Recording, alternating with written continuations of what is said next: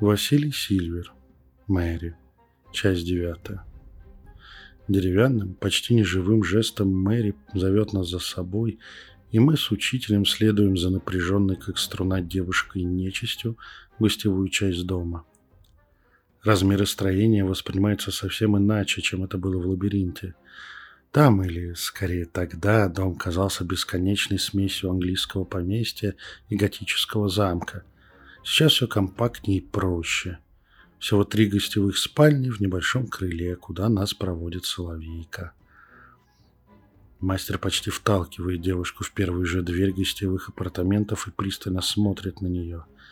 Когда я прикрываю дверь за своей спиной, щелкая вставленным в замок ключом, по стенам, по полу и потолку уже развернулись удерживающие конструкты учителя. Нервы девушки не выдерживают.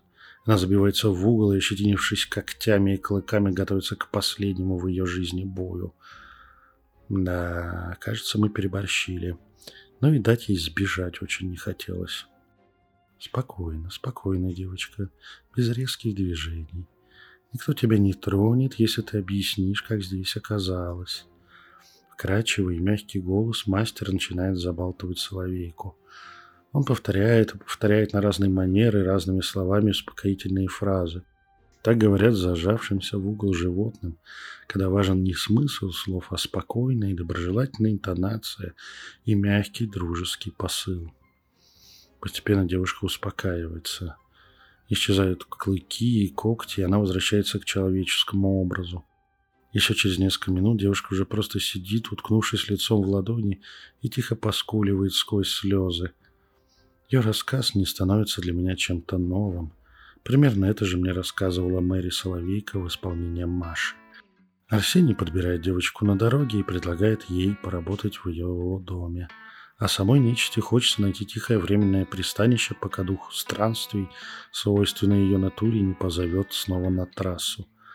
Семья благожелательно встречает новую подопечную главы семьи, а сам благодетель ведет себя крайне благородно хотя Мэри готова, если понадобится, к особым просьбам.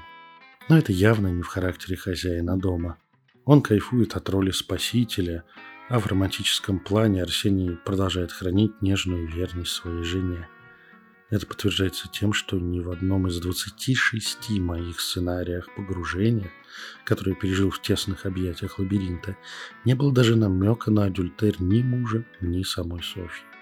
Да, когда я вспомнил все, то пришла и полная память о моих бесконечных мытарствах в рамках этого дома, который я каждый раз начинал сначала с подъездной дороги к поселку. В реальности, пока демон-мститель в теле Маши охотился за мной, в ловушку этого места попала девчонка-нечисть. Сработавший лабиринт втянул ее в себя вместе с еще несколькими попавшими в ловушку духами и эфирными созданиями, сделав прототипом для образа этого на старшую дочь Арсении и Софьи, и подбрасывал ей второстепенные роли типа той же Глаши. Но энергоструктура нечисти хуже переносит нахождение в такой агрессивной среде. Она почти растворилась в магическом конструкте, когда он внезапно сломался и выключился. Все случайные сверхъестественные пленники тут же брызнули отсюда кто куда мог, лишь бы подальше от проклятого места. Даже домовой не выдержал и из последних сил, бросив все, ушел куда-то в неизвестность. А Мэри не смогла. Или не захотела. Сейчас ее инстинкты вопят о необходимости побега, но она чувствует, что не сможет себя простить, если бросит приютившую ее семью. Неизвестно откуда она чувствует, что ей проще сама отдать крохи своей энергии, чтобы поддержать любого из обитателей этого дома, чем оставить их в беде. Все время, проведенное в туманной реальности лабиринта, ее попытки вырваться из нее, найти выход или сломать стену магического кокона что-то изменили и в психике, и в энергетике нечисти. Пересматривая воспоминания о моем нахождении в лабиринте, я понимаю – что проклятие, именно образ Мэри нечисти, дорожной приключенки-хищницы раз за разом помогал мне выламываться из сюжетных линий, подкидывал предупреждения и подбрасывал сомнения. Походу, я должен быть ей благодарен за то, что всего за 26 подходов сумел осознать, куда я угодил и найти путь к выходу. Об этом я тут же сообщаю как самой девушке, так и учителю. В этот момент мы впервые видим улыбку на лице Соловейки. Она радуется, что я вспомнил ее и что она так смогла помочь сломать лабиринт. Она справилась. В этот момент я фиксирую мощный всплеск энергии, наполняющий и заряжающий ее энергоструктуру. В считанные мгновения ее силы, если не удваиваются, то резко вырастают. Плечи девушки расправляются, голос приобретает силу, уверенность, даже перед лицом двух опасных мужчин-магов. Наскоро проводимая, с разрушения, удивленная от происходящего с ней девушки, мной мастером диагностика показывает фантастический результат. Мэри умудрилась мутировать прямо на наших глазах. Теперь перед нами не трассовая соловейка-разбойница, а хранительница Ками этого дома. Даже не так. Хранительница семьи и рода. Похоже, что изменения в лабиринте ее преданная самоотверженность в борьбе с ним безвозвратно связали ее с родом Арсении и Софи, и тот выдал ей дополнительные силы на битву с конструктом. Потеряв большую часть личной энергетики, та безостенчиво начала брать энергию из родовой системы, но тратила ее только на бой с вредоносной магической ловушкой, расставленной мстительным демоном. Это не могло не изменить пластичную структуру нечисти. Она дала всю себя в этом противостоянии и теперь, осознав это, уже не смогла удержаться в старой форме структуре. Получить такого защитника и помощника – это огромная удача для рода – даже сейчас Мэри способна обнаружить, например, подселение в члены семьи какой-нибудь астральной сущности и отправить такого, как мой мститель, демона обратно в астрал мощным пинком. Мы с мастером, не сговариваясь, уважительно кланяемся чуть прифигевшей Мэри Ками. И ритуально просим разрешения на очистку пространства дома от еще не разрушенного окончательно конструкта лабиринта. Глубокий голос сильного и могущественного существа отвечает нам. «Да, маги, я разрешаю вам очистить дом этой семьи». Выдав это, Мэри в шоке от самой себя сжимает рот ладошками и испуганно смотрит на нас, но получает в ответ лишь почтительное «Благодарим тебя, Мэри. Мы не нарушим спокойствие этой семьи». Дальнейшее заселение по комнатам, теплый семейный обед и послеобеденная беседа с Арсением и Софьей не приносит мне никаких неожиданностей. Разве что прячущая глаза и явно желающая что-то у меня спросить Катя Лолита несколько смущает. Похоже, мне не избежать чуть позже в неловкого разговора с этой девушкой. Или просто оставить ее с воспоминаниями снов, никак не провоцируя еще большее внимание к этой теме. Машу мне приходится поставить в известность о новом статусе Мэри, пересказав вместе с ней новую историю обретения родом новой защитницы. Удивительно это вещь эгрегориальное влияние. Маша моментально принимает положение вещей и начинает с естественным уважением относиться к совсем незнакомой ей девушке, которая на вид ровесница ее младшей сестры. Также незаметно, но четко меняется отношение других членов семьи к бывшей приживалке. Если до мутации чувствовалась определенная снисходительность со стороны обитателей дома к очередной спасенной Арсением особе, то теперь к ней обращаются как к старой кормилице из исторических романов. Вроде бы и не родной по крови человек, но важный и старший по роли в вопросах дома и жизни семьи. Сама Мэри осваивается и автоматически ведет себя соответственно. В нужный момент принесенный стакан сока, улыбка, сердечко из корицы на сливочном пенке кофе и множество таких же мелочей заставляют улыбаться и расслабленно наслаждаться этим днем каждого из ее подопечных. Теперь она знает и чувствует вкусы, предпочтения, желания любого из них и умеет создавать нужную атмосферу, не выходя на первый план и не привлекая внимания. В общении за столом учитель проявляет себя просто душой компании – Оправдывая демонстрируемым сейчас возраст, он почти с открытым ртом слушает байки Арсения, делает вежливые чуть застенчивые комплименты хозяйке дома, игриво стреляет глазками в погруженную в свои переживания и мысли Лолиту Катю, а с Машей общается как с близкой подругой. Если бы я не знал, кто сидит с нами за общим столом, с удовольствием затягиваясь тонко ароматизированной сигаретой под очередную уже чашечку кофе – то никогда бы не предположил об этом молодом человеке никаких особенных магических способностей или тайных знаний. Измененное под более молодой возраст эфирное тело, филигранно свернутая и спрятанная аура могущественного мага и великолепная актерская игра. Боги, как у него это получается? Мне еще учиться и учиться таким приемам. И этот же человек на моей памяти хрипловатым тихим голосом заставлял вытягиваться в струнку, нервно потеть и извиняться офицера охранки в немалом возрасте и чинах, когда представитель органов вновь приходил к мастеру с предложением сотрудничества и начинал по привычке давить и угрожать, забывая, с кем имеет дело. Мы заканчиваем обязательные процедуры и ритуалы хороших гостей, и уже ближе к закату переходим к главной цели нашего визита. Делегация из двух магов, Маши и Мэри Ками, спускается в подвал дома.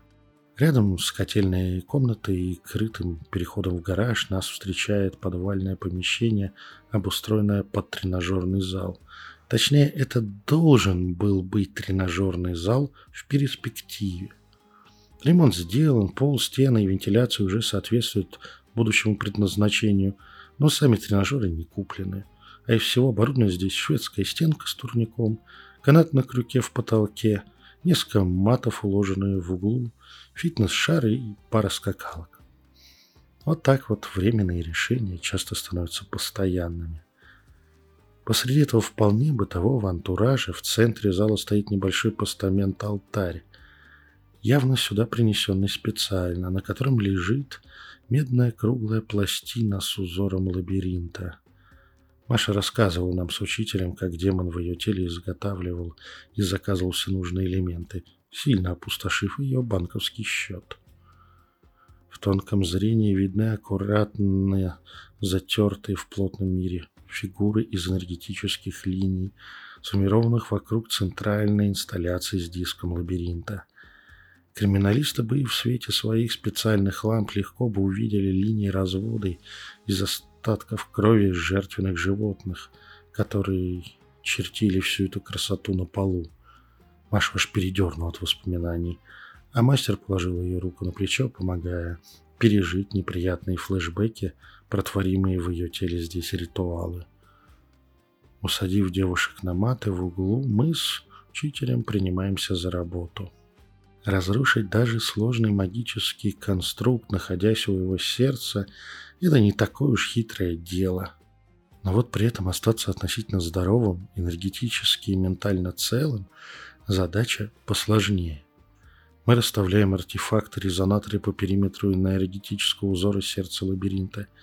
Их места выверены относительно внешних частей конструкта лабиринта, раскинутых по поселку и лесу вокруг.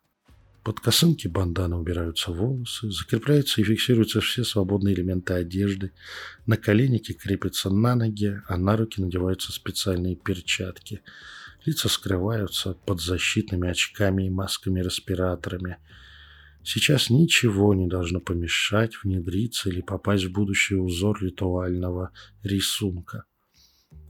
С молчаливого согласия Мэри и после ее кивка мы становимся в позу раком. Сначала между специальными креплениями натягиваются нитки, которые обозначают линии магических фигур.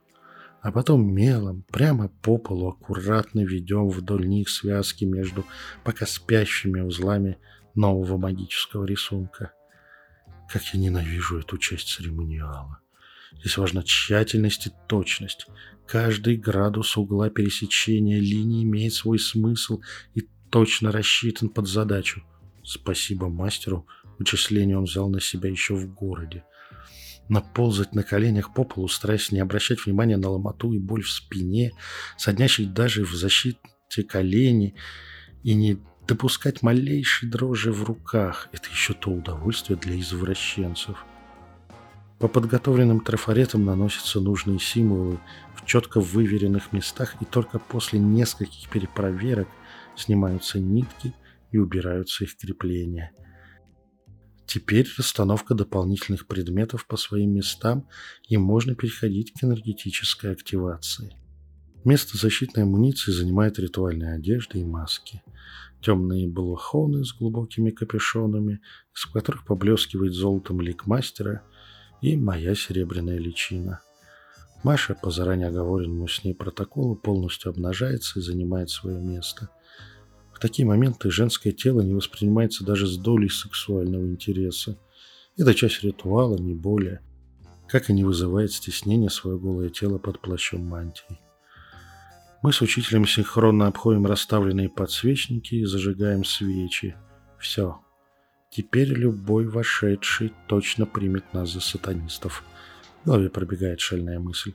Хорошо, что родители Маши уже отправились спать, не заинтересовавшись нашей подвальной активностью. Мысль проскальзывает мимо сознания, лишь скользнув по нему своим хвостом, и пропадает. Сейчас все внимание в начинающуюся церемонию.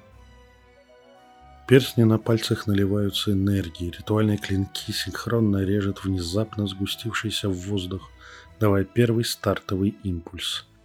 Мой мастера голос сливается в синхронно звучащем речитативе. Один за другим активируются резонаторы. По линиям пробегают сполохи энергии, разгоняясь и ускоряясь постепенно ровным синеватым пламенем, наполняя весь рисунок.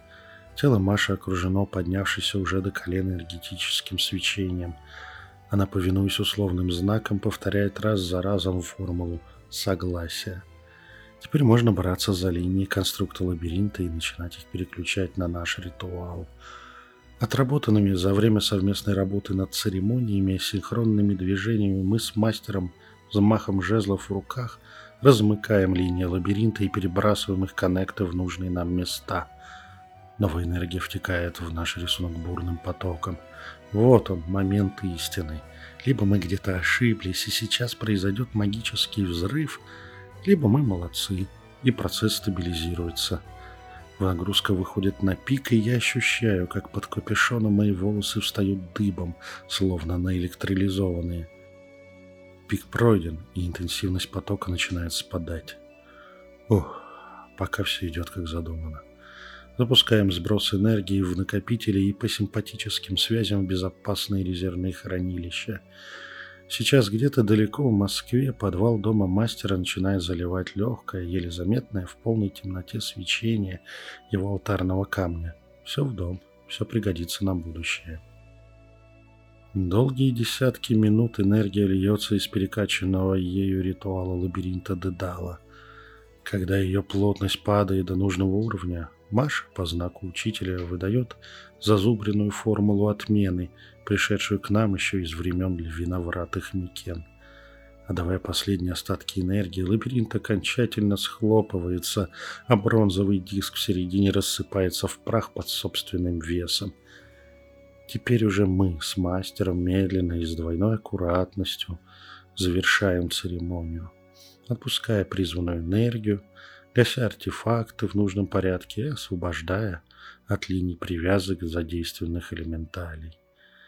Когда последний синий огонек, видный лишь тонким зрением, исчезает из рисунка, а на полу остается лишь замысловатый меловой рисунок, мы уже более расслабленно собираем магическую атрибутику. Переодевшись обратно в цивильное, Разрешив слегка подмерзшей Марии одеться, мы все вместе падаем на маты рядом с завороженно все это наблюдавшей Мэри Ками. Внезапный чих за приоткрытой, как оказывается, дверью в подвал тут же заставляет меня вскочить обратно. Подружные нервные смешки нашей компании в комнату заходит Лолита Катя.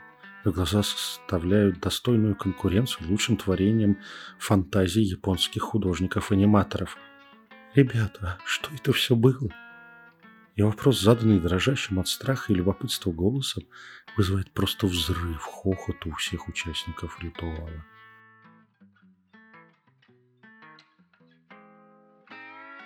Холодная, безлунная ночь. Яркие ноябрьские звезды рассыпались по выгнутой полусфере небосклона, нанося до маленькой планетки на окраине галактики древний, почти как сама Вселенная свет ядерных реакций. Тысячи, миллионы и миллиарды лет он распространялся по пространству времени, чтобы сейчас я, структурированный сгусток биомассы на маленькой планете, мог бы любоваться удивительно красивым звездным рисунком над головой, затягиваясь ароматным дымом высушенных измельченных листьев местного растения. Рядом дымит своей тонко ароматизированной сигаретой учитель. Сейчас он не молодится, и в свете огонька сигареты его лицо теряет какие-либо условные признаки возраста. Вот и закончилось это приключение, мальчик мой. Тихим, почти ласковым голосом произносит мастер, не отрывая взгляда от звездного неба. Маги сделали свое дело. И завтра магам нужно будет уйти. Конец.